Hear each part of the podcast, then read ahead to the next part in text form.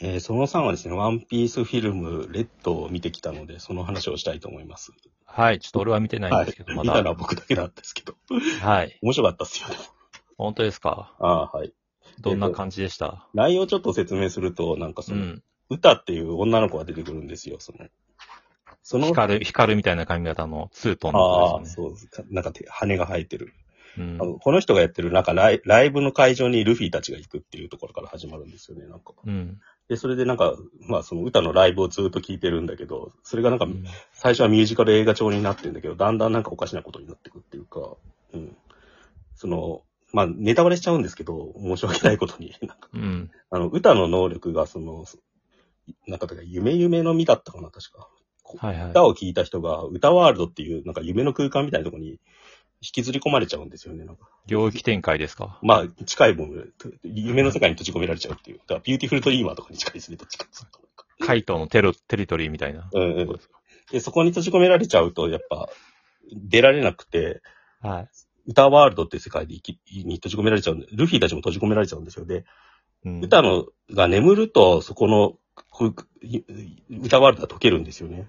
うん。でもなんか、う歌はその、なんか、キノコみたいなの食ってるんですよ。なんか、その根付キノコっていえう、。大丈夫ですかそれ、描写的に。うん子だか供らが見れる。かなりドラッキーな描写なんですけど、ただ、はい。ドラッグだったら、あれじゃないですか、ドラッグ、その夢の世界見るんだけど、これはなんか寝ないためにずっと食べてるんですよ ね。より、よりやばいじゃない ですか。そう。覚醒剤じゃないですか。そう で、ずっとなんかたた食べ続けてるとで命に関わるんだけど、いや、やっぱり覚醒剤じゃないですか。そうだ、シ歌ャのブ、、シャブ。はい。まあドラッグだ、ドラッグ描写ってもう言えるんだけど、えーはい歌の目的は死ぬことによって歌ワールドを完成させることなんですよ。もう完全にシャブ中の考え方じゃないですか。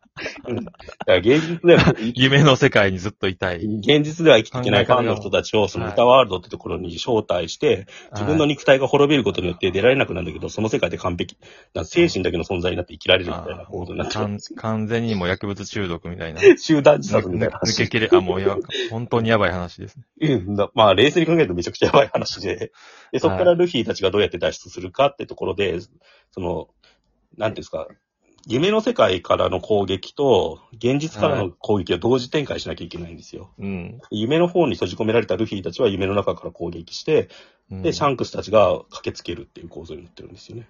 はいはい。二人でその、なんか、歌がその、なんか、なんとかっていう悪魔になっちゃうんですよね。うん。うん。そそ魔王としか書いてねえな、パンフレットには。うん、うん。まあ、それを倒すっていうのが結構話の筋なんだけど、は結構い。いびつな構成の作品になってて、うん。基本的にはその歌のライブみたいなのがずっと延々続くっていうか、ミュージカル映画みたいになってて、うんで、その合間合間にそのなんかルフィたちが戦うみたいな構成になってるけど、うん登場人物がやたら多いじゃないですか、さっきも話したけど、ワンピースって。はい。特に前回のスタンピードから。で、今回も麦わら海賊団の他にも、結構グループが、ビッグマム海賊団とか、海軍とか出てて、うん。赤髪海賊団。トラホルガーローとかも出てて、うんい。ろんなグループが同時に出てくから、結構、そのキャラクターの状況を整理するだけでも大変だから、うんなんか出てくるたびに必殺技を打つみたいな感じになってるんですよ。 なんかうん。それをなんかイン、だミュージカルとその、割と必殺技を、まあ、交互に繰り返すみたいな、とか、宝塚みたいになってるんですよね。なんか、うんレビューって言うんですけど、なんかその、だから歌とダンスみたいな、バトルがダンスみたいな役割になってるっていう。うん。なんか、ワンピースってもともとそういうところあったし、漫画の方もそういう風になってるし、なんか、それキャラクターショーみたいなところあったんだけど、そこをよより突き詰めたみたいな構造になっちゃってるんですよ。なんか、うんだから映画としてはすごい歪なんだけど、なんかレビューとしてはまあこんなもんかなって思うっていう。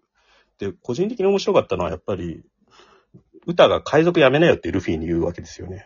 はいはい。で、歌のファンってのは海賊の被害にあって、まあ傷つけられた人たちで、まあ海賊の存在に憎んでるわけですよね。なんかうん。だから、結構初めて出てきたルフィたちっていうか、海賊の存在自体を否定する人たちっていうか、海賊全による被害者っていう。ルフィたちってだから海賊なんだけど、基本的に虐げられてる人たちを助けてたし、そのことによってみんな、なんか、その虐げられてた人たちも鼓舞するわけじゃないですか。俺たちも戦うぞって感じで。うん。それがなんかワンピースの構造になってたんだけど、これはなんかその戦えない人たちの話を描いてるわけですよね。なんかうんだ。からもうそそういう人たちは戦えないからもう夢の世界に閉じこもるしかないんだみたいになってるっていう。なんかうん。で、そそこで、本来だったら、そのルフィと歌歌の対決がちゃんと、思想的な対決が描かれるべきなんだけど、なんかそれがうまく描けてないんですよね、この話って。ううんていうか、ほとんどもう、その、歌の主張をちゃんと聞いてないというか、ルフィとかが、うんシャンクスとか。だから結局、シャンクスに捨てられてた歌が寂しかったんだろうみたいな話になってくるんですよ、どんどんなんか。それは谷口五郎監督の意図したものなのか、そういうふうになんとかついつま合わせようとしたけど、何らかの力が働いてエンターテインメントによったために、おかしなストーリーになったのか、どっちなんですかね。わかんないですよね。なんか、谷口五郎ってのはすごい批評的な人で、でもやっぱり、プラネテスとかもやっぱ漫画と違うんですよ。うん。もうちょいほんと地に足のついた話にわざとしてたりとか、コードギアスにしても当時流行ってたなんか0年代のなんかそのデスノートとかああいうのの結構パロディみたいになってるんですよね。うんだから割となんかオリジナルを作る人っていうよりは強烈な批評みたいのを作る。ある作品に対して強烈なカウンターをぶつけて批評性を出すことによってその作家性を見せるみたいな人なんで、今回呼ばれたのも含めて、ワンピースをやっぱ一回解体しようとしたのは見ててわかるんですよ。うんだからすごい痛いところ、テーマ的にはついてるなって見てて思ったんだけど、そこから展開することが全然できてないことも含めて変な話になってるっていうか。うん。で、ルフィと歌って幼馴染って設定なんですよ。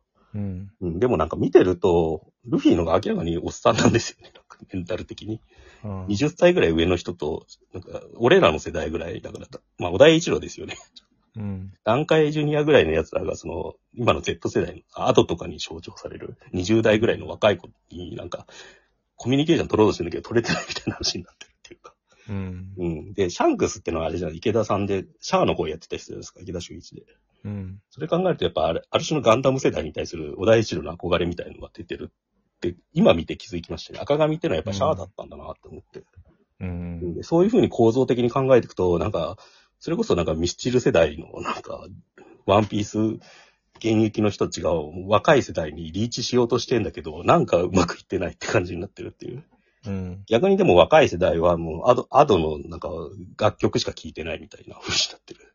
だから YouTube とか見ると、その、なんですか、その楽曲のファンみたいな人たちがいっぱい動画上げてたりとかしてて、うん。それなりに盛り上がってはいるんだけど、なんかうん。物語としては全然接続されないみたいな感じになってるんですよね。うん。それが最後まで続いてて、うん。まあ、えっ、と、アドじゃなくて、あの、歌が、あアドさんが歌をやってる。う歌が結局最後、あの、たす、なんですか、その夢の世界破壊されるわけですよね。はい。それで現実に戻ってくんだけど、その、なんか眠ることを結局拒否するんですよ。はい。だから最終的に生死不明というか、うんで。も見た人は大体もう歌死んだんじゃないかなみたいな感想が多いんですよね、ネット上見てると。うん。うん、その辺はちょっとぼかしてはいるんだけど、でもうん結局歌、最後その歌のなんか曲、歌が流れて、みんながそれを聴いてる感じで終わってくみたいになってるんですよね。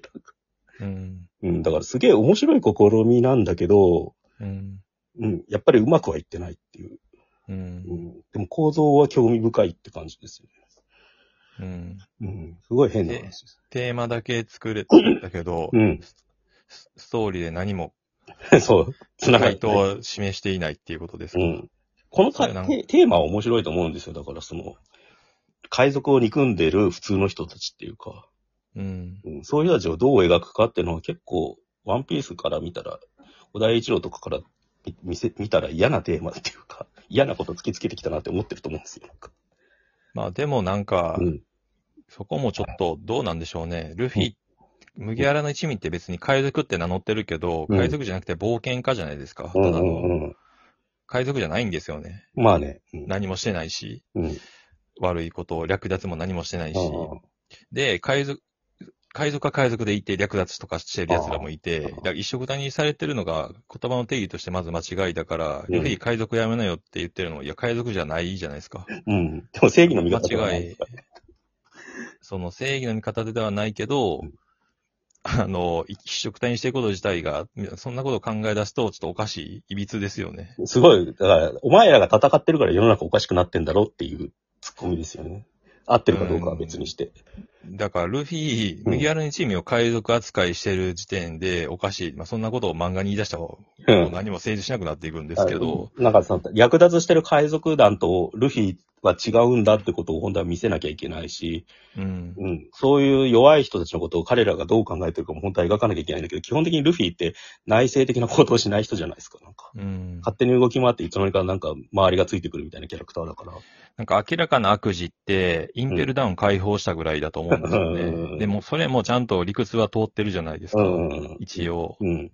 だってか別に解放ししたくてしたいわけじゃなくて、その、えー兄を助けるために解放せざるを得なかったから解放しただけであって。でもそれがなんか結構若い子の気分みたいなものとして現れてるのかなって気がする。戦ってること自体が嫌っていうさ、なんか。 あともう一つは海賊王に俺はなるとかさ、なんかそういう、大海原に大冒険で挑むんだみたいな考え方自体が否定されてるというか、いやそんな無理っすわっていう感じを出したかったのかなと思ってて、なんか、ううんん。結構だから、うん面白いテーマではある。うん。ただなんか活かせてはいなかったみたいな感じって。うんそうですね。それはそれとしてなんか、その今のうん。 Z 世代とか言われる人たちの気分に本当に合ってるのかなっていうのも思うんですけど、うん。それもおっさんの考える若者世代みたいなうん感じも。まあ、ストロングワールドでミスチルがかかってる方がしっくりきますよね。なんか 違和感のはねえなってこと。今回はなんかやっぱ無理してる感じがあって。いや、俺はやっぱり VR がかかってる方がしっくりきますけど。ああ、なるほど。 まあ、ほん、本当のファンはそうだろうね。うん。まあ、ど、どうなんだろうね。もしかしたらなんかちょっと危機感感じてるのかなってのはありますよね。だかまあでも結果は出してビジネス的には大成功ですもんね。ら。130億とか今言ってて、多分今年ナンバーワンになるって言われてますじよ。ゃあ、アドの新世界が世界一位な、アップルミュージックなんかで世界一位になりました、つって、うんあの、ワンマンライブはで、新世界を歌ったのがすごいエモか多ったみ分たね、いなこと新を時、代ですね。あ、新、なんて新時代、あ、新時代歌って、いう小田先生が書いてましたね、看だから板工業的には大成功なんですけど、なんかテーマ的にはもうやるって感じでしたね。なるほど。はい。まあ、面白いって見たい人は見てください。わかりました。また来週です。